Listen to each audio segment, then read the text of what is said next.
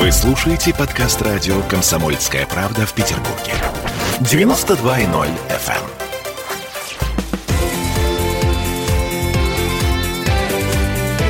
Картина недели.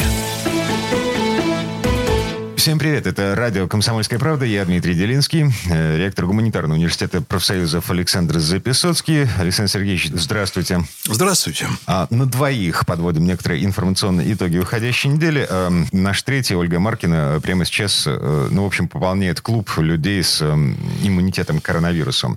Здоровья Ольги Маркиной. А, И всем радиослушателям. Естественно. А прямо сейчас, ну, давайте разбираться в том, как мы будем встречать Новый год в этом году. Тема этого часа условно называется лицом в салат. Все уже в курсе того, что на новогодние каникулы в Петербурге закрывается ну практически все. Цель этих коронавирусных ограничений вполне официальная цель, заявленная в Смольном. Отвадить от Петербурга туристов и избавить жителей города от соблазна шумных вечеринок. А вице-губернатор Евгений Елен заявил буквально, те, кто выберут пить дома, все равно в театры не пошли бы. Поэтому логично, в числе прочего, закрыть и детские театры, например, мол, пусть дети вместе со взрослыми думают о здоровье, занимаются спортом, гуляют на свежем воздухе. Александр Сергеевич, как вы себе это представляете? Вы знаете, я себе представляю это очень просто. Моя позиция, она совершенно не новая. Я ее у вас в эфире высказывал неоднократно. Но в последние недели она сводится к следующему. История с коронавирусом заканчивается. Ей отмерено несколько месяцев, вопрос 2, 3 или 4, но совершенно очевидно, что не больше, потому что на подходе вакцина. И э, сейчас всем надо быть особенно бдительными. Понимаете, очень обидно, вот как говорится, погибнуть в последний день войны. Mm-hmm. Более вот. того, очень обидно встретить Новый год без запаха мандаринов и елки. Вообще это действительно так. Поэтому осталось потерпеть очень немного. И,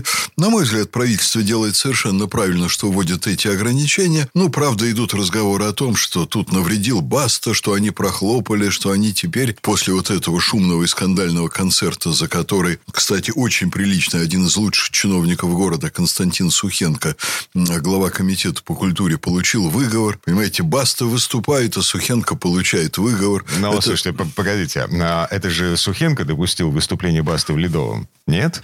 Вы знаете, Сухенко допустил даже революцию в России в 1917 году. Ага. Где и, Сухенко и, и где Баста. Mm-hmm. Ну, ясное дело, и Кеннеди тоже, конечно, Сухенко виноват. Вот я думаю, что чиновнику огромного города, конечно, очень тяжело уследить за тем, как проходят такие мероприятия. И ну, он вполне может сидеть в своем кабинете и быть уверенным, что работники дворца, в котором проходило это безобразие вместе с Бастой, что они соблюдают все нормы, что они допустили народа сколько положено, что они всех туда ввели в масках. Он не может отвечать за бардак в отдельно взятом каждом учреждении культуры. Это называется то, что там произошло, эксцесс исполнителя. Вот хотели заработать побольше и заработали побольше. А Сухенко получил выговор. Но это не самое главное в нашей жизни, хотя я думаю, что ему обидно, но он как настоящий чиновник стерпит. Но, слушайте, э, с точки зрения обычного человека, вот как бы я, обыватель, смотрю на все это со стороны. И, и более того, мне и Баста, в общем, абсолютно безразличен. Как это выглядит со стороны?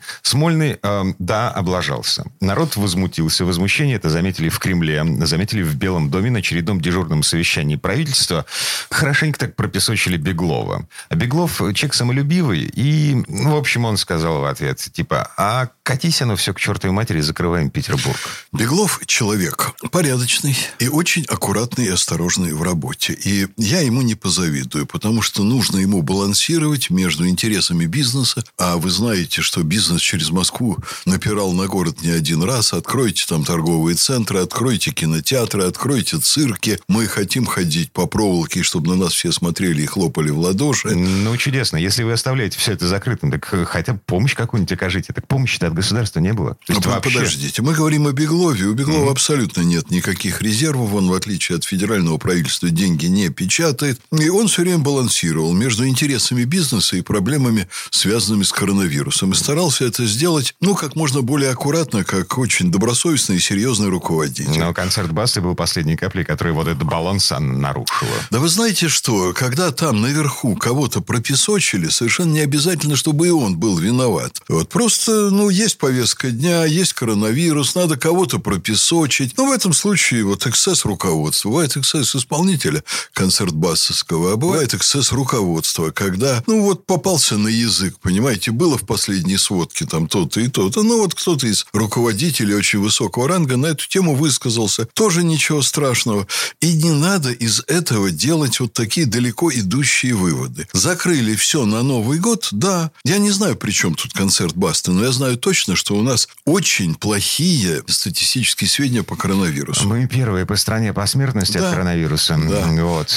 Ну и заболевание вроде как на плато вышло. Ну, хотя есть подозрение, что эту статистику тоже Пока не вышло. Вот у меня в руках один из объемнейших материалов, который я каждую неделю получаю по коронавирусу. Вот здесь чуть ли не 100 страниц с лишним. Это материалы МГИМО, которые они делают для МИДа. Очень плохая статистика, понимаете? Был бы Баста, не было бы Баста. Нужно было на Новый год все закрывать. Угу. Потому что люди умирают вообще-то, понимаете? И умирают, это серьезная очень вещь. Ну, кстати, мы не чемпионы. Чемпионы в Соединенные Штаты. Там сегодня каждый день умирает людей больше, чем погибло в небоскребах-близнецах за, один, за одну вот минуту при их обрушении. Вот каждый А-а-а. день там гибнет больше. То есть тысяча, счет идет на тысячу. Свыше трех тысяч человек mm. умирает от коронавируса. Каждый день заражаются по 200 тысяч.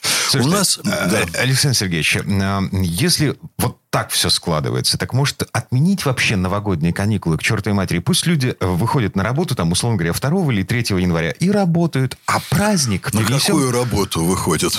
На дистанционную? Нет, на обычную, дистанционную, не дистанционную. Ладно, а дети, вот а, а дети пусть что делают? Зачем отменять каникулы? А дети пусть ходят в детские сады. Им же, да, все равно нечем заняться в новогодние каникулы. с родителями, пусть почитают книжки, пусть даже, что лично мне очень не нравится, поиграют в компьютер компьютерные игры чуть-чуть это. Ну, а пусть родители пообщаются с детьми, пусть поживут семейной жизнью в условиях вот наличия свободного времени. Пусть займут досуг чтением, книжки. Вот пусть пыль сотрут э, со старых книжных полок, достанут книжки, пусть достанут детские книжки, которые сами когда-то держали в руках. Александр пусть Сергеевич, погуляют по парку с вы детишками. очень оптимистично смотрите да. на состояние современного общества. А вы думаете, культуру. что нажрутся? Um...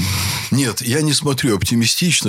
Меня конечно, поразило. Я не могу сказать, что, хотя даже, пожалуй, развеселило немножко, но как-то очень грустно развеселило. Вот новость, которая последние пару дней не сходит из топов новостей для масс, из соцсетей. Гражданин на улице избил женщину молотком, перепутав со своей женой. Знаете, какая, да. это, это Фарго. Помните, первый сезон Фарго. Ладно, не суть. Культура отношений семейных очень высокая. Да. Перепутал жену и избил молотком.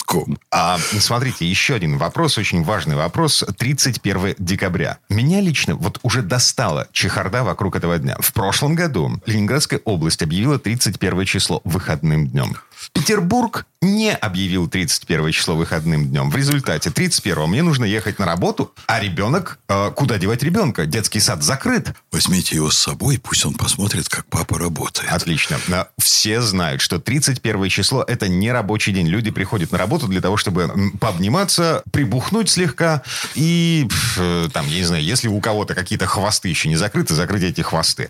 Это не рабочий день. То есть страна не работает 31 числа. Федеральные власти уже 6 6 лет раскачивают лодку, отдавая вопрос об объявлении 31 числа выходным днем на откуп регионам. И получается вот такая, мягко говоря, ерунда. А федеральные власти вообще очень любят ответственность за все, что угодно отдавать на откуп регионов. Это любимая игра федеральных чиновников. Я бы на этом не очень фиксировался. Ну, у меня есть возможности, понимаете, объявить каждый год для коллектива 31 днем предоставления отгулов за большие переработки в течение всего года. Поэтому у нас уже вот сколько я ректор, столько, по-моему, 31 число – это не рабочий день. И у нас обнимаются, поздравляют друг друга с Новым годом 30 числа. Я вам скажу, что давайте все-таки не фиксироваться на неприятных сторонах жизни. Особенно в связи с Новым годом. Да, там чиновники что-нибудь напутают, что-нибудь сделают не так. Обязательно что-нибудь сделают не так. На то они и чиновники. Давайте не будем злиться. Давайте уже сейчас начнем культивировать в себе новогоднее настроение. Угу. Я обращу ваше внимание, внимание внимание радиослушатели, на одну очень приятную сторону. Вот когда шла первая волна коронавируса, я вспомнил блокаду приближения фашистов, которую я лично не видел, но по воспоминаниям даже наших современников я представляю, что это такое. Я начал запасаться всем, чем возможно. Я, например, закупил для университета несколько тысяч банок сгущенки, несколько тонн гречневой каши на случай, если будут перебои в снабжении. Вот ничего не будет в магазинах, а мы людям выдадим. И людям будет чуть-чуть полегче. Потом оказалось, что это, в общем-то, и оказалось не востребовано. Великолепно работает в любых условиях совершенно. Торговля, доставка продуктов, магазины. Дорогие друзья радиослушатели, я предлагаю всем закупить, кому что бюджет позволяет.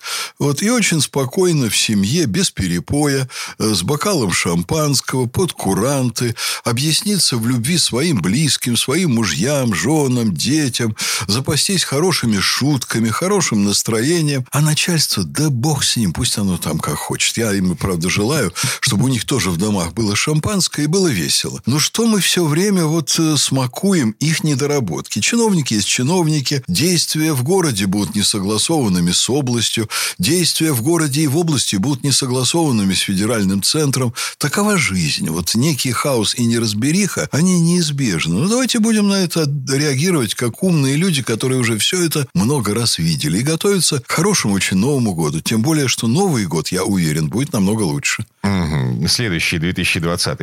21. А, следующий, да, 2021. Забыл. А, смотрите, шутка такая, ну, абсолютно свежая. В этом году, Новому году, ну, в общем, не надо писать про новый iPhone, там не нужно писать про мир во всем мире. Про избавление от пандемии тоже абсолютно бессмысленно писать Деду Морозу. В письме нужно просить пощады. На этом прервемся. Э, через пару минут вернемся в эту студию для того, чтобы поговорить о вакцинации от коронавируса. Картина недели.